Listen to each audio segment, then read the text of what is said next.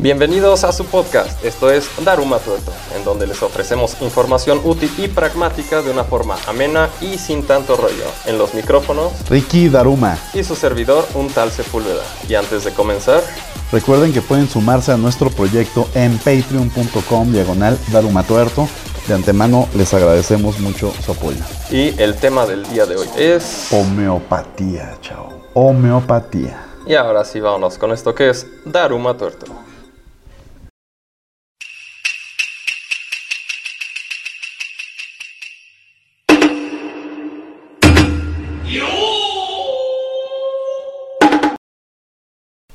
Christian Friedrich Samuel Hahnemann, o simplemente Samuel Hahnemann, nace en el Estado Libre de Sajonia, uno de los electorados de Alemania, en el año de 1755. De una familia humilde, hijo de un artesano de la porcelana.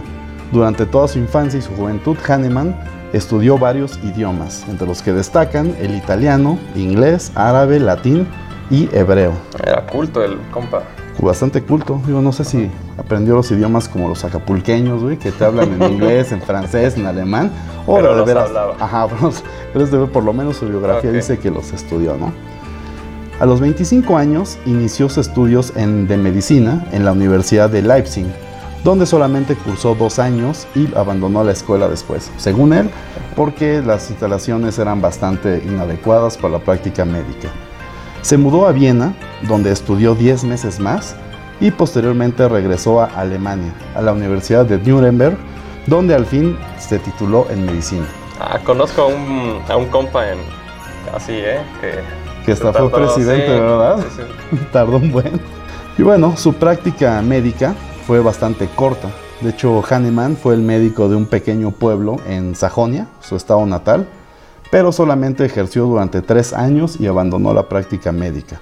Esto para dedicarse a traducir libros sobre ciencias. Ya mencionamos que él estudió bastantes idiomas, entonces pues aprovechó de esto para dedicarse a escribir y traducir. En el año de 1835 se mudó a París, ciudad en la que murió. Ok. ¿ok?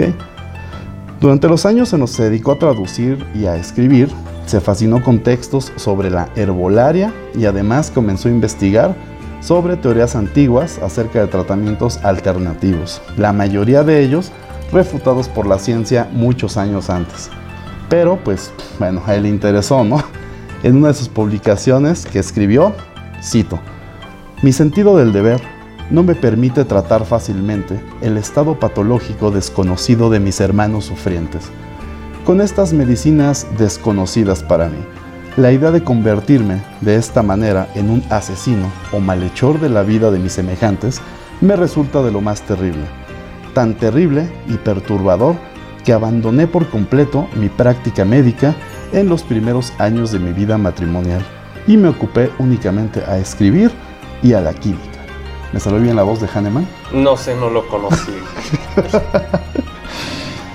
Era un tipo bastante bien intencionado. ¿eh? Yo de lo- todo lo que estuve investigando creo que era un hombre que en verdad tenía ganas de hacer algo diferente de la medicina. Sí, con este extracto que, que leíste ahorita, o sea, no se ve que, que vaya, traiga alevosía o algo para...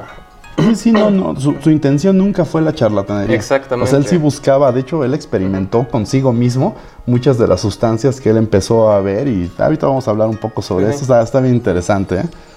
Y digo, recordemos que en esta época, en los 1700, la medicina sí era bastante salvaje, o sea, disfrutaban bastante de las sangrías y les encantaba eso de, ay, me fascinó el sangrado de ano para la tuberculosis, güey, o sea, Ah, está cabrón, ¿no?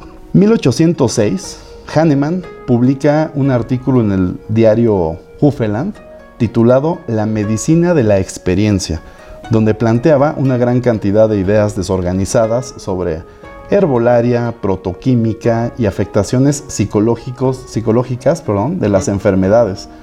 Él afirmaba haber observado comportamientos psicológicos bastante comunes entre los dolientes de alguna enfermedad. Mm, ok, o sea, si las personas eh, se comportaban de cierta forma, ese comportamiento les iba a provocar ciertos padecimientos. Ah, Las dos, las dos. O sea, haz de cuenta, como tú bien dices, si alguien tiene ciertas depresiones, él decía, eso te va a llevar a la gripa.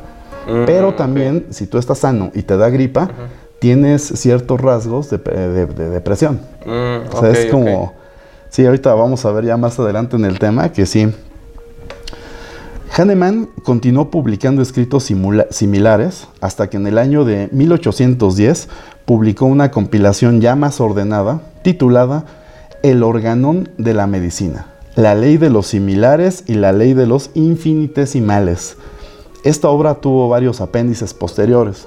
El libro que actualmente se considera la Biblia de la homeopatía es un compilado de siete de estas publicaciones de Hahnemann. El organón. Aquí ya conocemos el famoso organón. El organón de Hahnemann, que es su libro supremo, en él describe el origen de todas las enfermedades que afectan al hombre, además de descubrir la cura para cada una de ellas. Así se la voló, ¿eh? Ahí también crea el término, ya formalmente, por primera vez lo escribió, el término homeopatía, separando a la ciencia médica en dos, homeopatía y alópata o alopatía. Además de considerar a la homeopatía pues como una ciencia, ¿no? Pero mm, no es una ciencia, sino sigue el método científico. Sí, sí, sí, claro. Pero bueno. ¿eh? La teoría homeopática es más bien una serie de postulados dogmáticos que son aceptados ciegamente y sin cuestionar por quienes practican esta pseudociencia. Y digo pseudociencia no en el término, no en el aspecto, eh, no sé, o sea, por hacerla menos, ¿no? Sino que es una pseudociencia porque, como bien dices, no utiliza el método científico, por eso nos referimos como Es- pseudociencia. Sería más bien una disciplina, un estudio, ¿no? Porque parece Ajá. más culto que Sí, una sí, práctica sí. médica. Cosa que no le debemos de achacar a Hahnemann. ¿eh? O sea, él no tenía la intención de que esto se convirtiera en lo que hoy es. Sí, bueno, los postulados homeópatas son los siguientes. Primero, concepción miasmática de las enfermedades. Ahorita vamos a ver qué son los miasmas. Segundo postulado, la ley de los similares. Y último y tercer postulado, la ley de los infinitesimales. A ver, ¿y qué son cada una de esas? Está- Entonces, está que bastante- suenan interesantes. Mira, antes de, de leer esta parte tengo que mencionar que Hahnemann estaba enajenado el güey por mejorar la medicina. O sea, él no quería seguir sangrando gente y dándoles químicos que en ocasiones le hacían más daño de los que causaba. Entonces se puso a experimentar con varias plantas y para poder abarcar todo, él agrupó todas las enfermedades en miasmas. ¿Qué son los miasmas? Todas las enfermedades del ser humano son causadas por miasmas, siendo estos los verdaderos causantes de afectaciones tanto energéticas como físicas y psicológicas del doliente.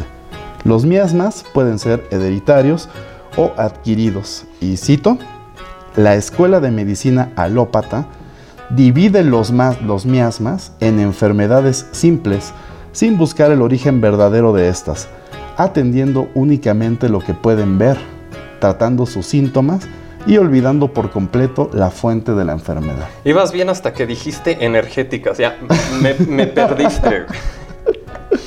Pero bueno. Sí, sí, sí, es no, que la homeopatía sigue, trata sigue. de ver al, al así como, ya sabes, ¿no? O sea, en todos, la parte energética, la parte psicológica, la parte de las enfermedades. O psicológico y físico, vale. Va. Está bien, pero ya energético. ¿No te ah, gustó lo energético? No, ya. No, y espérate que veas cuáles son los miasmas. A ver. La homeopatía divide todas las enfermedades, bueno, las agrupa, mejor dicho, en seis miasmas. El primero, el miasma sora, latente y manifiesto. Son enfermedades internas en el estómago, en órganos y vísceras, además de los huesos. Todas las enfermedades que afectan eso. Segundo miasma. Miasma psicosis, catarral y neoformación. Todas las enfermedades respiratorias sin sangrado. Si toses y no hay sangre, es un miasma psicosis. ¿Y qué tiene que ver con la psicosis? O sea, Ah, no sé, güey, son términos, tal vez hasta un error de traducción o un cognado raro. puede que. El miasma sífilis o miasma destructivo, donde se encuentra el cáncer de piel, la lepra y las enfermedades venéreas. Yo recuerdo que en 1700 pues, la sífilis era una enfermedad bastante prolífera en las Europas, Sí, el, ¿no? el catarrito del amor. sí. la gripe de los cachondos, ¿no? El siguiente miasma es el miasma tuberculinismo. Son todas las enfermedades respiratorias en las que haya sangrado. Si toses y hay sangre, tienes miasma tuberculosa. Ese me hace sentido. Ok, va, va, va. Y el miasma cancerinismo, que son todas las malformaciones, tumores y cosa que se le parezca, güey. Te sale una bola, un folículo, lo que sea, tienes miasma cancerinismo y hay que revisarlo. Vale, para los conocimientos de ese, tip, de ese, de ese tiempo, es, No, sí, bien, o sea, va bien. va- Ajá, o sea, esa parte es un gran se- proceso ahí como de observación, etcétera, ¿no? Cada uno de estos miasmas tienen características tanto mentales, es decir, comportamientos psicológicos del paciente, como características funcionales, es decir, lo que hace o deja de hacer tu cuerpo. Además de las características fundamentales, que son la sintomatología y la expresión corpórea, donde la medicina alópata se enfoca. güey. Ok. Pero él está viendo todo holístico, o sea, y todo, ¿no? Bueno, a ver, hasta, hasta aquí ya vimos todas las enfermedades que él conocía, por lo menos. Ajá. Y ahora, ¿cómo se curan? Ah, es que eso nos lleva al siguiente punto, Que es la ley de los similares de Hahnemann. Esa ley dice que una enfermedad siempre será curada con un elemento que cause los mismos síntomas que la enfermedad, pero en una persona sana. Este principio lo retomó de Hipócrates, quien mencionó esto en el año 400 antes de Cristo, pero pues ya había sido refutado varios siglos antes de Hahnemann, ¿no? Pero Sí. a, a Hahnemann le hizo sentido, entonces, ¿por qué no? Todo se cura con lo que te causa un síntoma similar a la enfermedad. ¿Ok? No, sí, sí, no, sí, no, tú síguele, tú Mira, síguele. cuando Ya, dijiste energético, ya, ya, ya, ya síguele. Perdona, no digas alópata y todo va bien. Vale. Como ya mencionamos, Hahnemann durante todo este periodo que se dedicó a escribir, también se dedicó a experimentar, pero experimentó consigo mismo. O sea, por eso te digo que no era un charlatán, era alguien que sí estaba en búsqueda de una mejora para la medicina. Hahnemann experimentó bebiendo tés y preparaciones de diferentes plantas que causan los mismos síntomas que los miasmas, en ocasiones causándose fuertes intoxicaciones y poniéndose bastante mal, eh, güey. No, y se las ganó a pulso, o sea, se está pasando por el arco del triunfo el método científico ya. Sí, sí, realmente sí. Pero bueno, esto nos lleva al siguiente postulado. La ley de los infinitesimales. ¿A qué te suena? ¿A qué te suena? No sé, no, no, ya, ya no sé, ya no sé qué esperar de este. La, la ley de los infinitesimales indica que una cantidad minúscula de una sustancia puede tener mayores efectos en el tratamiento de una enfermedad. Es decir, él notó que al ingerir grandes cantidades de una planta venenosa, ¿qué crees que le pasaba? Se enfermaba. Exactamente, pero también notó que al ingerir cantidades menores de estas sustancias, pues él mejoraba. Sí, a huevo. No, pero esto, esto trae. Mira, Hahnemann también retomó una teoría bastante antigua, por cierto, también refutada, Ajá. incluso en la época de Hahnemann, pero es sobre la memoria del agua. Dicha teoría indica que el agua tiene propiedades de absorber las mismas propiedades de la sustancia vertida en ella. Ujú. ¿Sí me explicó? Sí, sí, o sea, le pones limón al agua y tienes agua de limón, o sea, Y si le pones azúcar, sabe dulce. Ajá, pero toda el agua, no nada más una Ajá. parte. el agua absorbe las propiedades de lo que sea. Bueno, eh, eh, ya, síguele, mira, actualmente hay quienes discuten esto ya con términos más actuales. Incluso lo, lo llevan hasta el tema de la física cuántica, güey. O sea, en terrenos de, de que no, las partículas, moléculas. Sí, sí, el entrelazamiento. Exactamente, a sí, nivel sí. cuántico, ¿no? Pero pues en esa época eso era. El agua absorbe las propiedades del soluto que le pongas, ¿no? Entonces, en eso basamos este principio, ¿no? Pero agregándole un poco de toque de la ciencia hanemanesca, güey. Para que el agua absorba las propiedades de una sustancia vertida en ella, y estoy citando, ¿eh? Es necesario realizar un procedimiento llamado sucusión. Una vez vertida una gota de sustancia en 100 mililitros de agua, es necesario colocar dicha mezcla en un recipiente de vidrio opaco y golpearlo contra una superficie de corcho o goma 100 veces. Posteriormente, tomar una gota de esta mezcla y diluirla nuevamente en 100 mililitros de agua y realizar nuevamente la sucusión. La sucusión también es llamada potenciación o dinamización. Sí, ya no te queda ni madre de la sustancia activa ahí. En... Sí, porque la golpeaste 100 veces contra el corcho, no seas güey. Ah, A estas unidades de ajá. los homeópatas lo llaman este, unidades SH o sucusiones de Hahnemann. Mm, Y ellos dicen que mientras más grande es este número, es más potente la medicina. Entonces hay que tener muchísimo cuidado si tomas algo, un medicamento homeopático altamente diluido. Si te dan una gota, no, perdóname, un chochito, son chochitos, ¿no? De árnica con 200 sucusiones de Hahnemann, ten cuidado, güey, te Sí, ya no, hay, ya no hay ni un pinche átomo en todo. Pero se potencializó 200 veces, se entiende, chingado, entiende.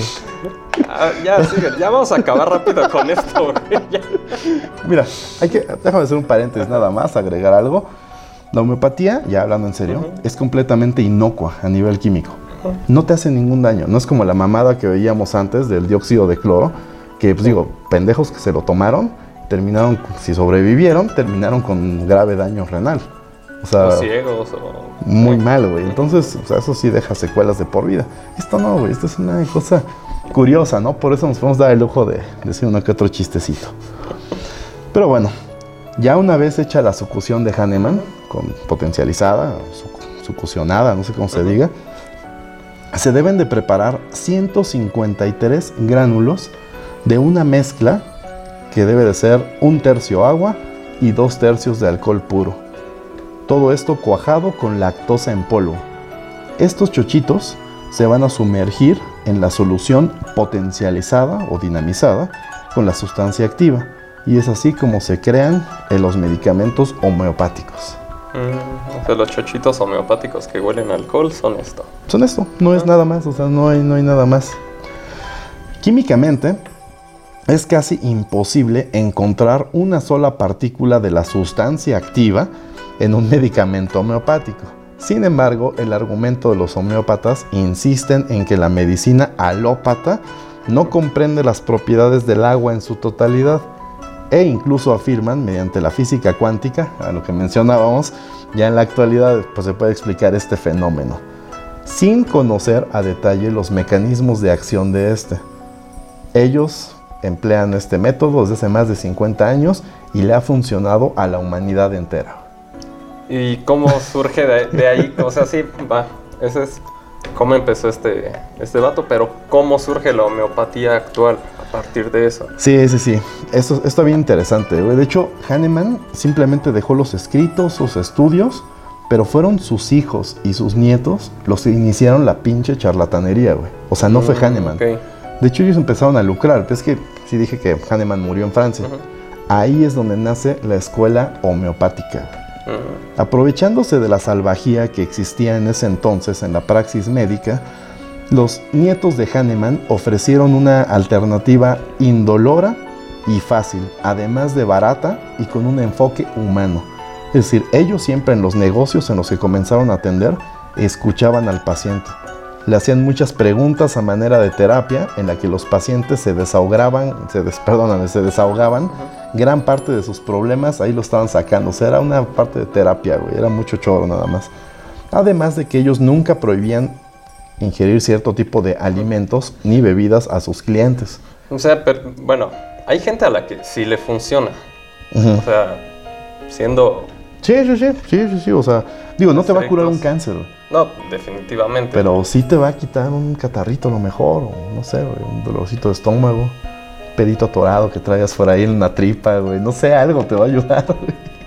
Sí, o sea, pero es básicamente un placebo. O sea, cosas que te puedes curar simplemente sintiéndote bien, mejorando tu- a partir de eso tu sistema inmune. Sí, claro. De hecho, mira, se ha experimentado, se ha experimentado al respecto, no desde el enfoque de la medicina ni de la química, porque neta, o sea, no, no es verdad. Sin embargo, se ha comprobado que existen mejoras en las enfermedades de personas que recurren a esta pseudociencia. O sea, sí funciona, pero no como ellos dicen. O sea, placebo. Ese es uno de ellos. El primero es el efecto placebo. ¿Qué es el efecto placebo? Es la modificación, muchas veces fisiológicamente demostrable, que se produce en el organismo como resultado del estímulo psicológico inducido por la administración de una sustancia inerte. Sí, como dices, o sea, sí, te doy un chochito de lo que sea. Ay, mira, se me desinflamó, pero bueno, no, este es el siguiente, el siguiente punto. Eso es más bien el siguiente punto que es el sesgo de confirmación. El sesgo de confirmación es la tendencia psicológica de las personas a buscar sesgos o evidencia que validen una idea previamente adquirida. Ahora sí, güey. Sí, se te desinflamó. da- de todas ajá, maneras se te iba a Exactamente, de todas maneras Ajá. te ibas a curar de la gripa, pero con el chocho te curaste mejor, ¿no? O sea, yo me tomo mis chichos de árnica para mi dolor de muñeca y no, ay, no, sí ya me duele menos. Pues no, güey, es que dejaste de moverte, ¿no? Y por último, el sistema límbico. Este sí es súper interesante, güey, encontré varias cosas sobre esto. El sistema límbico es un conjunto de partes del cerebro que regulan las emociones mediante sustancias químicas como el cortisol, que es una sustancia que liberamos al estar estresados y es nociva para el organismo. También regula las hormonas de la felicidad y el amor como la serotonina o la oxitocina, siendo estas causantes de mejoras en el sistema inmune. Mira, tengo una anécdota aquí de un estudio que, que leí en Lancet, que es buenísimo, Lancet del 97. Ellos tenían primero una, una idea, ¿no? ¿Por qué los niños de las guarderías se enferman más que los niños que no van a la guardería? Es- Podre- Porque están en contacto más con... esa es la primera idea, la que quieren de validar o refutar, pero encontraron algo más. Basándose en el sistema linfático, perdón, el límbico, ellos encontraron que todos los niños que son dejados en la guardería por las mañanas reciben una fuerte descarga de cortisol por parte de su cerebro. Se estresan, no saben si sus padres volverán por ellos, se ponen a llorar, sufren, y ese cortisol es el que está debilitando su sistema inmune. Mientras que el niño que está en su casa pues, jugando con su mamá, siendo amamantado, etc., libera grandes cantidades de oxitocina, de serotonina, es bastante feliz y eso fortalece su sistema inmune. O sea, no nada más por el, el contacto con los virus y bacterias que tiene en la guardería, sino que el sistema límbico está haciendo su, su chamba aquí. Y es exactamente lo mismo que sucede con las ancianas en que van con la homeopatía. Son personas que están deprimidas, que están enfermas, que se sienten mal y llegan con el médico homeópata. Y este güey las escucha primero, las deja hablar y después les da un chochito, les cobra y se van bien contentos a su casa con la sensación de que ya me atendí, ya hice algo por mí y el doctor me escucha. O sea, neta, también gran parte de este problema de la homeopatía, es charlatanerías como estas, es, tuve al IMSS, güey. O sea, la atención está de la chingada Sí, claro. te deprimes, güey. O sea, llegas y está ahí pinche Lalo España vestido de vieja. Tome su turno. No, espérate, cabrón. O sea, no. El médico te atiende con una cara de huele pedos, güey, que dices, puta, sales bien triste, cabrón. Y aunque el medicamento sea el correcto, tarda. tú sigues ajá, deprimido, exacto, ajá. sales mal, güey. Entonces vas con uno donde llegas, te sientan, te ofrecen un cafecito, una botella de agua y te dicen, no, pues a ver, dígame, señor, ¿qué pasa? Además del dolor que trae en la muñeca usted, ¿qué más tiene? ¿Cómo se siente, no? ¿Qué ha pasado en sus días últimamente? Y entonces comienza esa parte de la terapia, güey, que, pues que sí, que te convence, ¿no? Sí, sí, sí. Y, y además el, el cortisol es- puede llegar a ser este, bastante perjudicial porque puede provocar hasta catabolismo, no nada más muscular, sino también en el tejido óseo. Entonces, sí, ojito ahí. ojito ahí, médicos alópatas, a ver si ya nos tratan con decencia, ¿no? Digo, ni yendo a los caros, ¿eh? ni en el Ángeles, ni está de la chingada. lo mismo. Sí, pero bueno, esta es la principal aportación de la homeopatía a la humanidad. ¿Cómo ves? Muy bien, muy bien. Bien, nos vamos con el Sí. dato. Adelante. Este es el dato más turbador de la semana. Durante 2020, en los Estados Unidos, más de 50 millones de personas acudieron a un médico homeópata para tratar alguna enfermedad leve. El 85% de estos fueron mujeres mayores de 60 años. Sí, lo que ya habíamos comentado. Sí, exactamente. Ajá. Mientras que en Francia, el gobierno eliminó del cuadro de salud pública los tratamientos homeopáticos. O sea, se quedaron solo con la medicina alópata en Francia. Vuelve a decir alópata y te va a reventar toda tu puta. Esto fue el dato más turbador de la semana. Todos los capítulos están disponibles en YouTube y Spotify donde nos encuentran como Daruma Tuerto. Recuerden suscribirse y activar las notificaciones. En Facebook, Instagram y TikTok nos encuentran como Daruma Tuerto el podcast. En Twitter como Daruma-tuerto. No olviden visitar darumatuerto.com en donde encontrarán más información en el blog, la tienda de souvenirs y mucho más. Ah, y no olviden, por favor, pueden apoyar nuestro proyecto en patreon.com diagonal darumatuerto donde encontrarán cosas divertidas e interesantes. De antemano, gracias. Esto fue Daruma Tuerto. Hasta la próxima.